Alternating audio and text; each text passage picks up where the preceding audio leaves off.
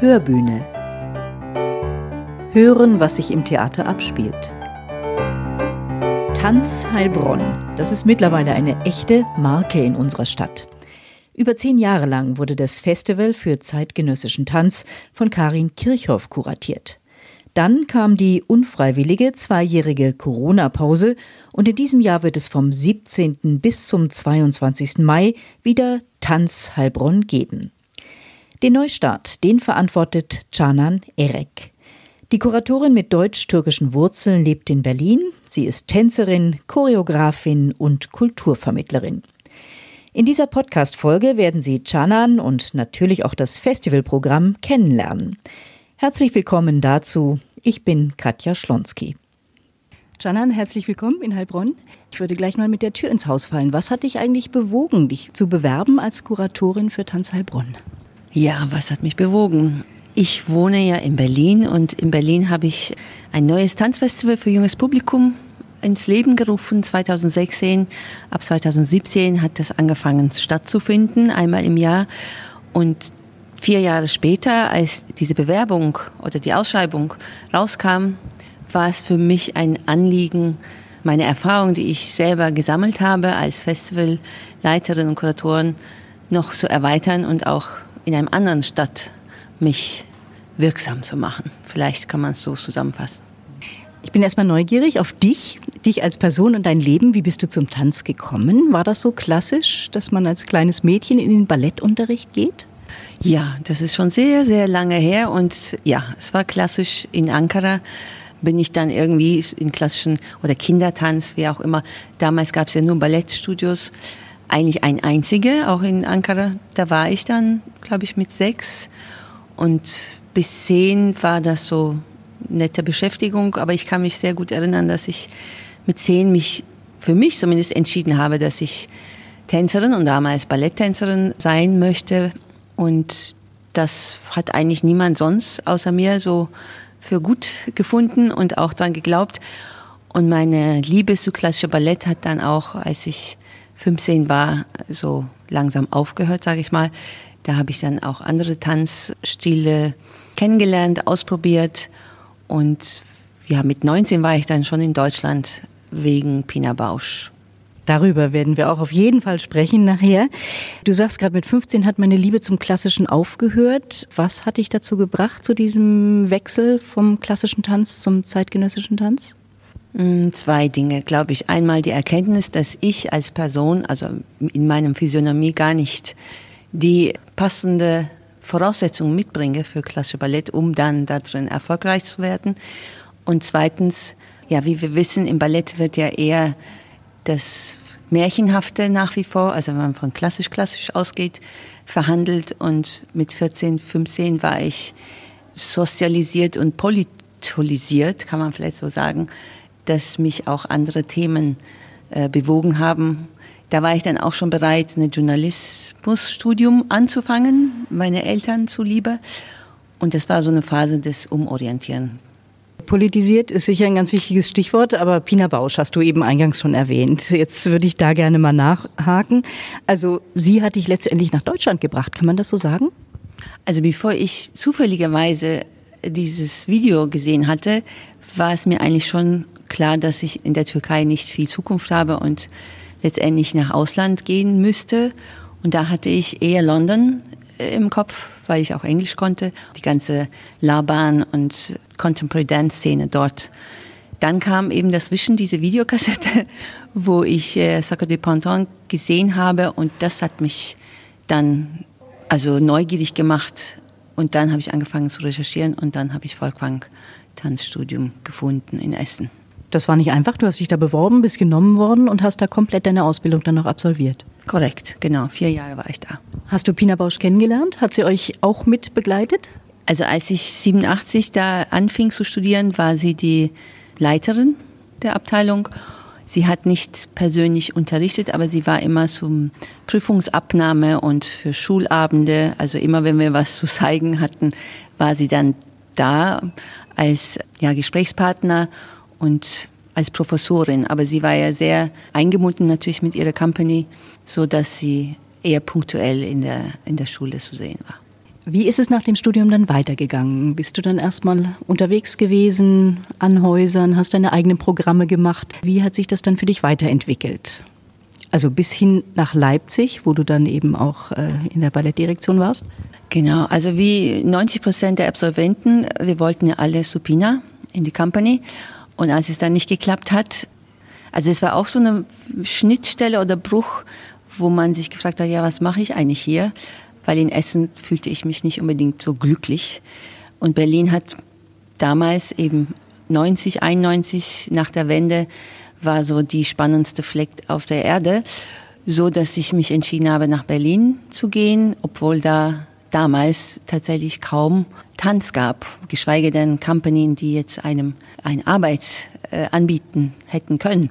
Somit habe ich angefangen, weiterhin meine eigenen Stücke zu machen und in derselben Zeitraum habe ich entdeckt, dass eine Hochschule gibt in Ostberlin, der Ernst Busch äh, Hochschule für Schauspielkunst, die wiederum seit zwei Jahren erst neulich Choreografiestudium, also wie so ein Master, angeboten haben. Und dann dachte ich, okay, wenn ich schon hier bin und eh Choreografie machen möchte, dann äh, bewerbe ich mich dort. Das war dann quasi die zweite Folgestudium, noch weitere vier Jahre die mich in Berlin gehalten hat und auch mir die Möglichkeit gegeben hat, mich ausschließlich diesmal mit Choreografie auseinanderzusetzen.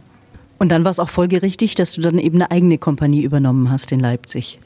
Dazwischen gab es noch ein paar Jahre. Also 96 hatte ich meine Diplom, dann 2003 bin ich nach Leipzig.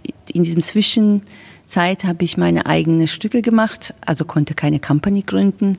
Das waren ja auch wiederum bewegte Seiten in Berlin, was Tanzszene betrifft. Also es war ein Riesenwachstum, kann man sagen. Die freie Szene ist gewachsen. Da habe ich mich auch quasi meinen Platz in der freien Szene gesucht und gefunden. Da habe ich auch angefangen, wieder politisch, kulturpolitisch aktiv zu sein. Und ähm, dann habe ich meine Tochter bekommen, 2003. Und kurz danach habe ich das Angebot von Leipziger Tanztheater angenommen, weil ich auch etwas müde war von Freischaffendsein. Und dann sind wir alle zusammen nach Leipzig umgezogen. Deine Arbeiten haben in der Regel einen interkulturellen Ansatz, kann man das so sagen? Kannst du uns das verbildlichen? Wie arbeitest du?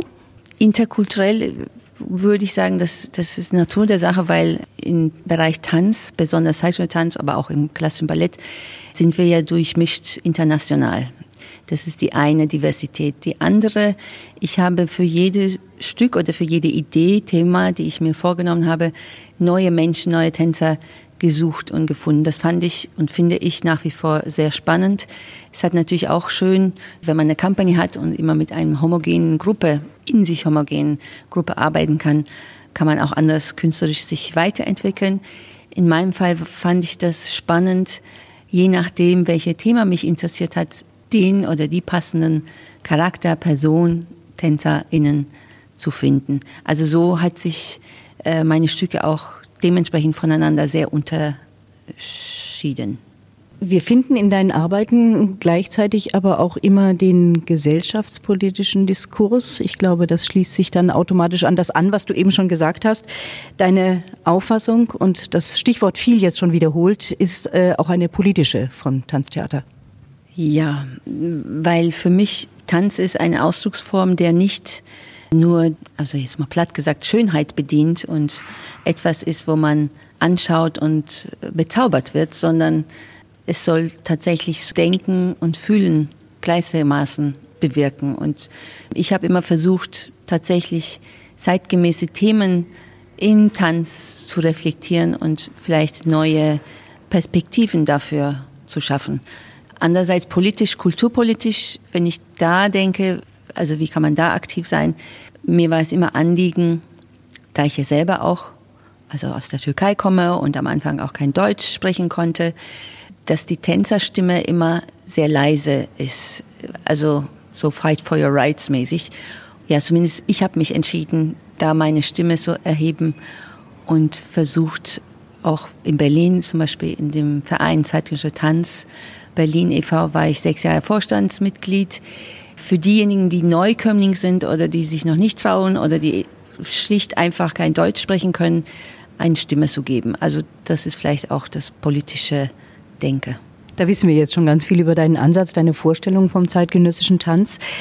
Können wir da auch ein bisschen auf das schließen, was uns jetzt in Heilbronn erwartet, wo du Tanz Heilbronn nun als Kuratorin begleitest, vorbereitet hast und im Mai eben auf die Bühne bringen wirst? Nach welchen Kriterien hast du das Programm zusammengestellt? Es waren ja schwere Zeiten. Dennoch ist es mir gelungen, in der Kürze der Zeit, weil es gab ja keine Aufführungen. Mein Ziel war tatsächlich eine ästhetisch diverse Ansätze von zeitgenössischen Tanz zusammenzubringen. Und dass das international ist, das ist sehr selbstredend. Und ich würde sagen, ich hatte Glück in diesem Phase. Ich war sehr viel unterwegs. Es ist ja auch nicht nur das entscheidend, dass man etwas findet, was man für sinnvoll erachtet, sondern dass die Company auch in diese Woche Zeit haben. Also ganz grundsätzlich vielleicht nochmal, äh, Tanz an unterschiedlichsten Orten wäre dir wichtig. Tanz, der die Menschen auch emotional berührt und mitnimmt und nicht zu intellektuell abgehoben ist. Das ist ja was, wo man manchmal mit dem zeitgenössischen Tanz äh, so ein bisschen hadert. Genau. Es hängt, glaube ich, auch von der Sehgewohnheiten ab, weil ich finde es auch, man muss nicht alles noch schwieriger machen, als es ist. Also so dechiffrieren muss man den Kunst nicht. Ich finde, eine gelungene Kunst allgemein, ob es jetzt eine Ausstellung ist oder Vorstellung, ist tatsächlich eine Mischung zwischen geistig-emotionale Bewegtheit und es, halt, es darf auch unterhalten, aber es kommt immer auf die Niveau an. Und das ist natürlich auch sehr subjektiv. Und solche Entscheidungen kann ich nur von mir, also von mir ausgehend treffen und hoffe dabei auch eine Schnittmenge zu erreichen, dass es doch vielen Menschen zumindest neugierig macht, vielleicht auch mit vielen Fragen hinterlässt. Das ist ja auch, denke ich, eine der Aufgaben von Kunst, uns mit Fragen zu beschäftigen, die interessant genug sind, weiter gedacht, weiter gefühlt zu werden. Vielleicht können wir es auch so ausdrücken, dass du Menschen für den zeitgenössischen Tanz begeistern möchtest. Da bedarf es natürlich auch vieler Vermittlungsangebote, es äh, bedarf des Gesprächs, es äh, bedarf auch neuen Ideen. Ja, Vermittlung ist auch ein Riesenthema. Ich meine, im besten Fall ist man als Zuschauer so neugierig geworden, dass man Lust hat, mehr davon zu erfahren. Wenn in diesem Kontext eine Vermittlung Kommunikation danach oder davor stattfindet, finde ich das toll.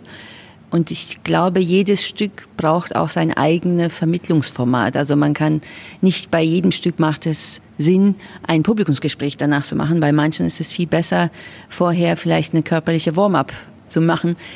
Also ich denke, wenn wir neue Menschen dafür gewinnen wollen, dann geht es nicht mit Abschrecken, sondern also so diesen goldene Mitte zu finden, dass man nicht jetzt nur für das, wie sagt man, Geschmäckle auswählt und das serviert, sondern ja, die gute Mischung.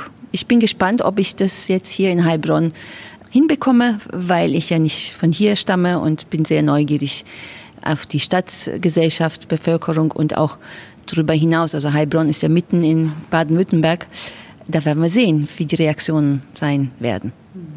Lass uns ein bisschen über das Programm sprechen. Also es gibt sieben äh, Vorstellungen, starke Positionen, spannende Newcomer und partizipative Projekte eben auch. Die Kompanien kommen aus Belgien, den Niederlanden, Spanien, Kanada und Deutschland. Und es sind auch zwei deutsche Erstaufführungen darunter. Also wir fangen mal mit dem Eröffnungsstück an. Das heißt Le Chant des Ruines, der Gesang der Ruinen von Michel Noiret. Das ist eine aus den Fugen geratene Welt, in der Menschen eigentlich nur noch versuchen, irgendwie zurechtzukommen. Ja, also das ist wirklich fast unheimlich, weil das Stück habe ich Anfang 2020 live gesehen in Brüssel und fand es toll und wollte es eigentlich nach Berlin einladen und dann war halt Corona. Und damals hatte ich, als ich das gesehen habe, meine Assoziation war kurz davor, ist ja viel Wald gebrannt in Amazonen, weil in dem Stück gibt es auch kinematografische Szenen, wo man Brände sieht da war meine Assoziation quasi dahingehend, weil die tragen auch Masken und so. Also deswegen, wenn man sie jetzt heute sieht, ist man geneigt dazu zu denken, ah, das ist eine Reflexion über Corona. Ist es aber nicht. Und die Stärke von diesem Stück ist tatsächlich das visuelle, choreografische und wirklich tolle, virtuose TänzerInnen auf der Bühne zu sehen, die einem so ergreift, dass man emotional durchgeschüttelt ist, ohne jetzt gleichzeitig immer hinterfragen zu müssen, was machen die eigentlich, was soll das oder was bedeutet das. Also die schaffen es meines Erachtens wirklich, einem so mitzunehmen und erst hinterher fängt man an, nachwirkend nachzudenken. Und deswegen dachte ich, jetzt nach zwei Jahren holen wir sie hierher und damit haben wir auch die deutsche Erstaufführung, weil sie natürlich gar nicht touren konnten. Das ist Le Chant des Ruines aus Belgien und dann springen wir jetzt mal an den Schluss. Vanishing Point kommt aus den Niederlanden und äh, dieses Stück wird die Vergänglichkeit des Menschen thematisieren. Genau und älter werden. Diese Company ist auch berühmt, dass es zwischen Tanz und Zirkus eine Brücke schafft. Und gerade in diesem Stück, in dem Vanishing Point, tatsächlich hat die Choreografin Pia Meuthen ihre ehemalige Tanzlehrer gefragt, ob er auch dabei sein möchte, weil sie eine ältere Herr als Figur wirklich in die Mitte setzen wollte von der Inszenierung. Und ähm, die anderen sind eher jüngere Tänzer und Akrobaten. Und auf mich hat das so gewirkt, als diese ältere Herr immer wieder in Déjà-vu gerät, also in seine Vergangenheit, reflektiert gleichzeitig in dem ist-Zustand und in dem Jetzt sozusagen seine neue Standpunkt sucht in diesem dynamisch jungen, sag ich mal, Gesellschaft ist natürlich jetzt, wir sehen nur sechs Leute auf der Bühne, aber es ist eine sehr gelungene, kontrastreiche Erzählweise. Tanztheater würde ich da jetzt das Wort in den Mund nehmen und ist auch mit Live-Musik begleitet, so dass das ganze Geschehen auf der Bühne wirklich zu einem homogenen Ganze wird. Und die Stücke sind wirklich sehr, sehr unterschiedlich, nicht nur thematisch, weil ich keine Motto äh, gesetzt habe für das Festival, aber auch von der tanztechnisch-ästhetischen Herangehensweise. Mhm. Zwei Positionen kommen aus Spanien. Set of Sets ist ein preisgekröntes Stück von Ginada und Maria Campos. In diesem Stück geht es um die Wahrnehmung von Zeit. Diese Kampagne ist auch wiederum sehr, äh, sie suchen nach der höchsten Körperlichkeit, die die physische Gesetzmäßigkeit sozusagen herausfordert mit ihrem Körper. Und dazu gehört auch die Auseinandersetzung mit Zeit. Und wie Sie mir erzählt haben, es ist Teil von einer Trilogie, zumindest gedanklich. Das ist das zweite Stück, wo Sie sich mit Zeit auseinandergesetzt haben. Es ist natürlich auch ein Bestandteil, wenn man choreografiert, setzt man sich ja mit Zeit und Raum auseinander. Und in dem Stück hat es wirklich eine, ja, es hat eine Sogkraft. Also als Zuschauende ist man so damit beschäftigt, das zu verfolgen, was gerade vor einem Augen passiert und zum Teil wirklich unglaubliche körperliche Dinge, dass man gar nicht zum Nachdenken kommt. Das fand ich auch großartig. Es ist auch hypnotisierend einerseits, weil die Musik ist auch wieder live auf der Bühne. Das Stück fängt an und hört nicht auf. Also es gibt keine Pause oder keine Anhalte, wie es eben bei Sight ja auch ist. Wir können ja die Sight auch nicht anhalten. Das zweite spanische Stück kommt von der Kompanie La Veronal, es heißt Sonoma und ist inspiriert von Louis Buñuel. Da erwarten wir dann schon ganz automatisch großes Kino, also prachtvolle Bilder. Kann man das als Hommage an die spanische Kultur bezeichnen? Ich kann nur sagen, dass der Choreograf Marcos Morau eine große Fan von Luis Buñuel ist und ähm, per se seine Stücke auch vor diesem Stück tendieren sehr außergewöhnliche Bildersprache zu bedienen. Und ähm, er hat ja auch Fotografie und Theater studiert, also er ist ein sehr vielseitiger Künstler. Und in der Beschreibung von diesem Stück fällt mir wirklich schwer, etwas festzulegen. Ich denke, jede wird da drin was anderes sehen und lesen. Für mich war das beeindruckste ist die Gesang. Zonoma heißt ja auch Körper und Klang, ist ein erfundenes Wort, äh, wie das Zusammenspiel in einem großartigen Szenografie dargestellt wird. Und da sehen wir neun starke Frauen. Also dadurch entsteht natürlich auch eine Assoziationskette, je nachdem, ob das vielleicht eine Frau anschaut oder ein Mann. Da wird sicherlich auch unterschiedliche Interpretationen dessen herauskommen. Also deswegen fällt mir das schwer, über das Stück zu reden. Ich kann nur sagen, dass es sehr surrealistisch angehaucht und sehr kraftvoll, sehr präzis choreografiert. Ja, es, wie sagt man, Augenschmaus. Wir springen weiter. Jetzt wird dann doch endlich das Stück von Charlie Prince zur Aufführung kommen. Cosmic A heißt es. Das ist ja zum Teil schon 2020 in Heilbronn entstanden. Also das übernimmst du quasi. Was lässt sich dazu erzählen? Dieses Stück habe ich nicht live gesehen, habe es nur von Video sehen können. Ich freue mich auch, dass es ähnlich stattfindet. Es ist eine sehr persönlich biografische Auseinandersetzung. Charlie Prince beschäftigt sich mit in seinem Solo mit der arabischen Identität jenseits von Klischees, Vorurteilen, die man so hat. Und dabei, zumindest in seinen Wörtern, sagt er, dass es wie so eine Ausgrabungsstätte ist, seine Körper, dass er aus Libanon stammend, aber in Kanada und in Europa lebend, weil sie nachhorcht, was ist noch da, was kann man als arabisch bezeichnen? Und was hat sich geändert? Und welche Projektionen, Wahrheiten oder auch Lügen in so eine Empfinden stecken kann. Also ich bin sehr gespannt, das zu sehen. Da haben wir auch wieder Live-Musikbegleitung. Wo ich jetzt erzähle, merke merk ich selber, dass wir viele, viele Stücke haben, die wirklich auch musikalisch live begleitet werden. Da ist der Perkussionist Jos Turnbull mit auf der Bühne. Dann kommen wir zum jungen Publikum, das für dich ausdrücklich ein Schwerpunkt ist bei Tanz Heilbronn in diesem Jahr und in den künftigen Jahren. Balancing Bodies und fliegende Wörter heißen die Tanzstücke, die du ins Programm genommen hast. Was dürfen wir davon erwarten? Balancing Bodies, das ist eigentlich ein Stück für alle Mann und Frau, also für jedes Alter. Ich hatte das Stück bereits in Berlin gezeigt vor zwei Jahren und war selbst begeistert und bin immer noch begeistert und deswegen dachte ich, das muss unbedingt nochmal gezeigt werden. Da löst sich die Grenze zwischen den Zuschauenden und tanzenden Körper, in dem man alle zusammen in einem definierten Raum zusammenfindet. Und die Zuschauenden oder das Publikum hat die Möglichkeit, sich auf Stühlen, auf Bürostühlen oder Hockern mit Rollen draufzusetzen. Das ist sozusagen die Sitzplätze.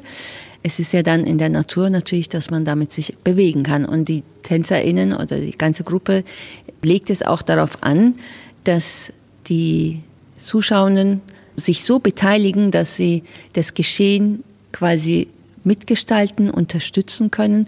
Die Choreografie ist schon festgelegt, aber mit einer gewissen Flexibilität, je nachdem, wie die Reaktionszeit quasi von dem vorhandenen Körper und Stühlen sind. Also es macht großen Spaß und es entsteht eine eigenartige, ähm, harmonisches Miteinander während des Stück, aber auch als das Stück zu Ende ist. Also ich habe es erlebt, dass dann niemand eigentlich gehen wollte, weil man sich so, ja, zueinander gefunden gefühlt hat. Und das werden wir sowohl für jede und jeden zeigen, also eine Abendvorstellung wird es geben und auch Schulklassen laden wir dazu ein und am Samstag Familien. Fliegende Wörter ist die andere äh, Aufführung, die einfach so dieses Label hat für ein junges Publikum. Fliegende Wörter ist ein Stück explizit für Klassenzimmer gedacht. Da sind zwei Tänzerinnen und eine Musiker-Komponistin äh, beteiligt. Da geht es darum, wie das der Titel uns auch verrät, fliegende Wörter zwischen dem gesprochenen, geschriebenen Wort und dessen Klänge und noch in Abstraktion dessen äh, Körperlichkeit zu erforschen. Dabei wird auch natürlich Live-Musik aufgenommen, wiedergegeben und die Tänzerinnen gehen in die Interaktion mit dem Zuschauenden. Wenn es jetzt ein Klassenzimmer ist, ist es natürlich sehr intim. Auf jeden Fall, deren Wunsch ist auch, diesen Alltagsraum in einem magischen Ort zu verwandeln, dass die SchülerInnen, wenn sie noch einmal sich dort befinden, mit dieser Erinnerung vielleicht den Raum auch anders erleben. Also es ist ein Verwandlungsexperiment. Also das ist eindeutig ein neuer Schwerpunkt, den du setzt in Heilbronn, für das junge Publikum Tanzformate auch anzubieten. Ganz wichtig, wir haben vorhin schon mal über die Vermittlungsformate gesprochen, sind ja auch die Rahmenprogramme, sage ich jetzt mal, also die Angebote, die es bei Tanz Heilbronn auch noch gibt, die wir auch schon kennen hier in Heilbronn, also mit Workshops. Was wird da in diesem Jahr stattfinden? Für die Workshops haben wir das Wochenende, Samstag, Sonntag. Da habe ich den Bogen auch so gesponnen, dass eine Workshop, die, oder zwei Tage lang, gibt es einen Hip-Hop-Tanzworkshop für Jugendliche ab 12, 13 und am Sonntag ein Tanzworkshop für 50 plus. Und ähm, die Hip-Hop-Workshop wird von Seni, der ist ein Tänzer, Choreograf aus dem Gegend, aus Stuttgart stammend. Er wird es leiten und am Sonntag haben wir Nicole Cacivio aus der Schweiz. Sie hat sich in den letzten zehn Jahren darauf spezialisiert, sozusagen, mit etwas älteren Menschen zusammenzuarbeiten und sie nennt das Tanzen im besten Alter. Janan, ganz zum Schluss noch ein Zitat von dir. Mein Interesse als Künstlerin und Kuratorin gilt stets zuallererst der kommunikativen Komponente. So hast du das gesagt. Mit dem Festival füllst du sie mit Leben? Das hoffe ich. Das, ja, also Kommunikation für mich ist eine der wichtigsten menschlichen Tugenden. Nicht nur im Tanz, natürlich auch im ganz alltäglichen Leben. Nur durch Kommunikation lernen wir uns besser kennen und können gemeinsam sozusagen voranschreiten, egal in welchen Kontexten das stattfindet. Und äh, wenn durch Kunst, Tanzkunst wir auch zu einer Kommunikation beitragen können, dann äh, bin ich eigentlich sehr glücklich. Tanz Heilbronn in diesem Jahr vom 17. bis zum 22. Mai am Theater Heilbronn. Der Vorverkauf, der läuft schon ein Weilchen, da kann ich Ihnen an dieser Stelle zum Stand nicht viel verraten. Aber womöglich lassen sich ja auch am Vorstellungstag noch zurückgegebene Karten ergattern. Ich bedanke mich fürs Zuhören. In der nächsten Podcast-Folge, da hören Sie ein Interview mit dem Sommelier und Chef des Heilbronner Ratskellers, Rainer Mostav. Passend zum Theaterstück Weinprobe für Anfänger. Bis dahin eine gute Zeit Ihre Katja Schlonski.